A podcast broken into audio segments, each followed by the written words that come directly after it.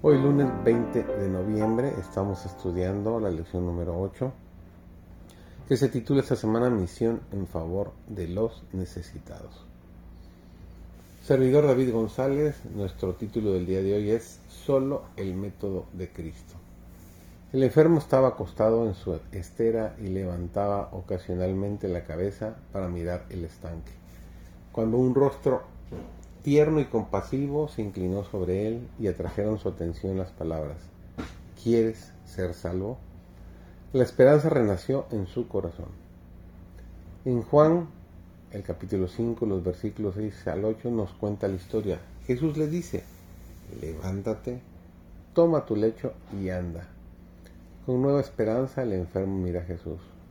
La expresión de su rostro, el acento de su voz, no son como los de otro cualquiera. Su misma presencia parece inspirar amor y poder. La fe del paralítico se aferra a la palabra de Cristo.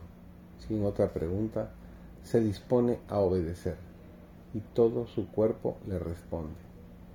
En cada nervio y músculo pulsa una nueva vida y se transmite a sus miembros inválidos una actividad sana. De un salto se pone de pie y emprende la marcha con paso firme y resuelto, alabando a Dios y regocijándose en sus fuerzas renovadas. Nunca penséis que Cristo está lejos, siempre está cerca. Su amorosa presencia os circunda. Buscadle sabiendo que desea ser encontrado por vosotros. Quiere que no solo toquéis su vestidura, sino que andéis con Él en comunión constante es necesario acercarse a la gente por medio del esfuerzo personal. Si se dedicara menos tiempo a sermonear y más al servicio personal, se conseguirían mayores resultados. Hay que aliviar a los pobres, atender a los enfermos, consolar a los afligidos y dolientes, instruir a los ignorantes y aconsejar a los inexpertos.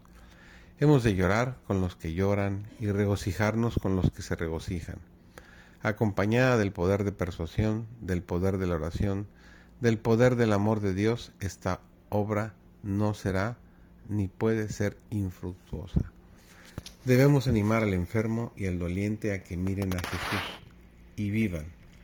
Pongan los obreros cristianos a Cristo, el divino médico, en continua presencia de aquellos a quienes desalentó la enfermedad del cuerpo y del alma. Dirijan sus miradas hacia aquel que puede sanar la enfermedad física y la espiritual. Háblenles de aquel que se compadece de sus flaquezas. Persuádanles a que se entreguen al cuidado de aquel que dio su vida para que ellos puedan obtener vida eterna. Háblenles de su amor, del poder que tiene para salvar. Las palabras de Cristo nos enseñan que debemos considerarnos inseparablemente unidos a nuestro Padre Celestial. Cualquiera sea nuestra situación, dependemos de Dios, quien tiene todos los destinos en sus manos. Él nos ha señalado nuestra obra y nos ha dotado de facultades y recursos para ella.